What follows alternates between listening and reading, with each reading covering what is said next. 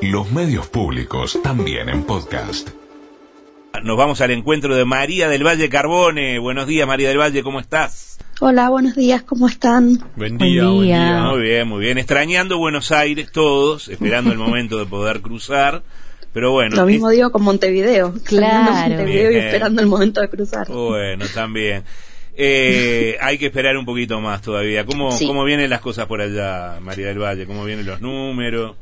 ¿La vacunación? Bueno, los números de casos reportados y de fallecidos siguen en una baja eh, constante.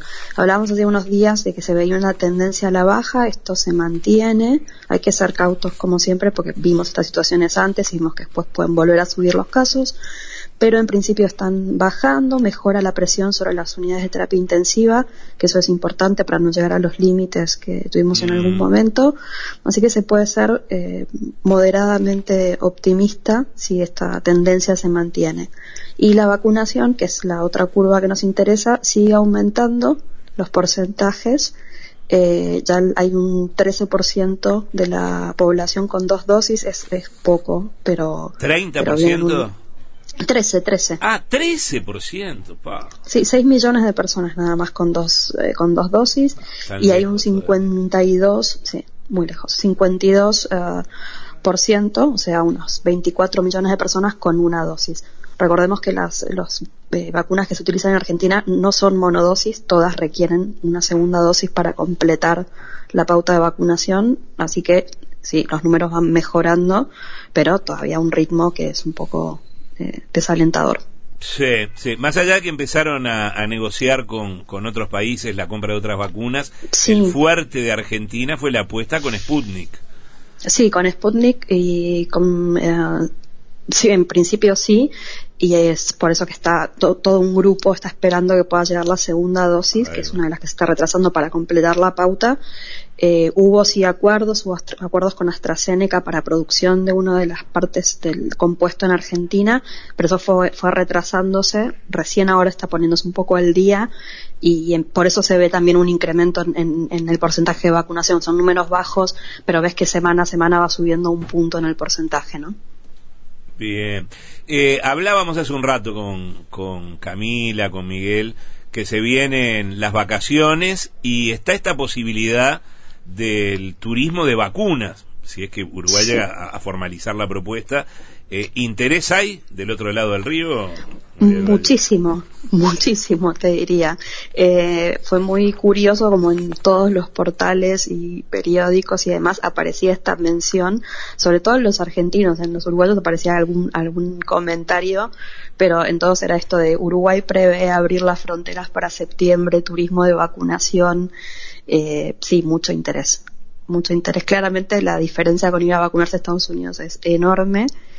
Eh, lo que creo que nos está teniendo en cuenta es la cantidad de tiempo que hay que esperar entre una vacuna y la siguiente y que habría que quedarse en Uruguay durante ese Ah, tiempo, según sí, entendí. ah, sí.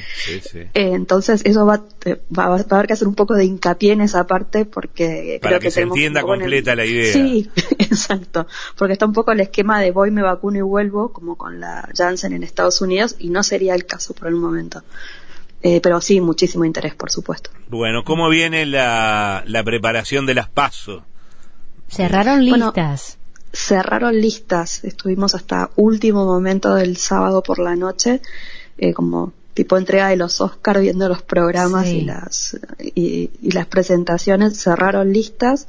Eh, finalmente se puede ver ahí un poco cómo queda el dibujo de, los partidos que van a tener internas y los que no. Lo primero que las pasos son las, las elecciones internas en cada en cada partido para determinar cuáles van a ser finalmente los candidatos. En algunos no va a haber eh, internas, ya están decididos los candidatos, no se presenta un segundo, es decir, que no va a haber ninguna competencia, en otras sí, por ejemplo, en el en Juntos por el Cambio, que en la provincia de Buenos Aires se llama Juntos, eh, sí va a haber una competencia entre Santilli, entre Diego Santilli y Facundo Manes. Eh, Santilli es actualmente el eh, digamos, el vicejefe de gobierno de la ciudad. Renunció esta semana para poder presentarse. O sea, cambia de distrito. De la ciudad de Buenos Aires se pasa a la provincia. Eh, digamos, como reforzando esta idea en, en el discurso de que para, que para él no existen fronteras entre un territorio y el otro, de que es una unidad que debería funcionar eh, mucho más coordinada, que es un poco lo que vimos en la pandemia al principio, esta, este límite que marcaba la, la General Paz y que dividía los dos distritos y dos políticas y dos formas diferentes de gestionar, ¿no? Eh, las presentaciones se hicieron, hubo programas especiales y empezó ya la rotación de todos los candidatos eh, por todos los canales y todas las figuras fuertes de cada partido dando apoyo a sus a sus uh, elegidos. Así que se vienen unas semanas intensas, aún más. Ay, ay, ay. bueno, más intensas todavía. Eh, eh, en esta en esta etapa no habrá debate, Valle, ¿o sí? Eh, sí, en principio digamos, se prestan a debate, están todos diciendo que sí que participarían en debates, no hay debates oficialmente formados. Eh, por el momento no, se han presentado, por lo menos yo no lo he visto. Sí, en mm. cada programa al que iban les preguntaban si se sentarían a debatir con, pero recordemos que son internas y que en algunos casos no hay competencia, entonces no tiene como mucho, sentido, como mucho sentido. Claro, sí le, le preguntaban, por ejemplo, a Santilli si, si, se, si se sentaría a debatir con, con Facundo Manes, que es el con quien está dirimiendo la interna, dijo que sí, que por supuesto. Esto fue en, la pregunta fue en A dos voces el sábado que tuvo un programa especial en TN. Eh, por supuesto que sí, que se sentarían. Hay que ver qué, programa pueden organizar. No sé si va a haber un debate oficial eh, con las pautas y en un lugar neutral y demás. Sí, claro. Bueno, ¿cómo están siguiendo los Juegos Olímpicos? ¿Cuántos atletas tiene Argentina? ¿En qué deportes hay expectativa? Eh, lo notorio de este fin de semana de los Juegos Olímpicos fue el retiro de Paula Pareto. Fue de lo que más ocupó eh, este, este fin de semana eh, por, por la figura, por el cariño que, despierta la figura de Paula Pareto, que es una judoka argentina que mm, tuvo un gran desempeño en, los últimos años en todos los Juegos Olímpicos de los que participó, estuvo en los últimos cuatro, tuvo diplomas, medallas doradas, medallas de bronce y tiene 35 años, estaba llegando como al final de su de su carrera. Eh, perdió, perdón, perdió el sábado eh, el encuentro que tenía con una deportista portuguesa y anunció su retiro finalmente de, de, la carrera. Eh, el resto de los uh, de los uh, competidores ayer jugaban los Pumas, por ejemplo, y volvían a jugar esta mañana. Eh, se sigue con mucha interés, hay muchísima información todo el tiempo, están transmitiendo como las 24 horas eh, todo lo que suceda y repitiendo los partidos y juegos del día anterior. Eh, había expectativas con, en el tiro de disco, por ejemplo, eh, estaban buscando mejorar sus posiciones en, en el ranking internacional. va a ser interesante el resultado que puedan tener. Bueno, muy bien. Siguiendo como el mundo entero, cada uno a sus delegaciones, una más grande que otras, otra con más chance que otra. Eh, ya veremos. Bueno, Buenos Aires esta mañana, soleado, María del Valle. Soleado y frío. Soleado, eh, parece que hoy y mañana vamos a tener sol eh, pleno, pero hay 8 grados, se espera una máxima de 14 Así que va a ser un día invernal de estos agradables con sol y frío.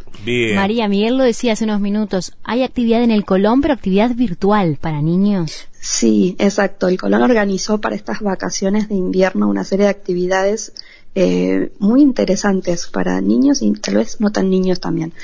Eh, presentan como un módulo de actividades que te invitan a, hacer y puedes eh, conectarte a través de la página. Primero tienen disponibles muchísimas obras que se pueden ver de ballet, por ejemplo. Mira. se pueden ver completas en línea, se pueden ver desde fuera de Argentina también, así que es interesante si, si quieren conectarse. y tienen actividades, por ejemplo, donde te invitan a crear eh, a través de collage los uh, vestuarios de las distintas obras y te dan pautas de qué materiales podrías utilizar, te invitan a ver la obra, te cuentan un poco la historia. Es, es interesante, está muy, muy divertido para ver. Eh, y es una de las actividades que tiene, que tiene propuesta y los museos también tienen.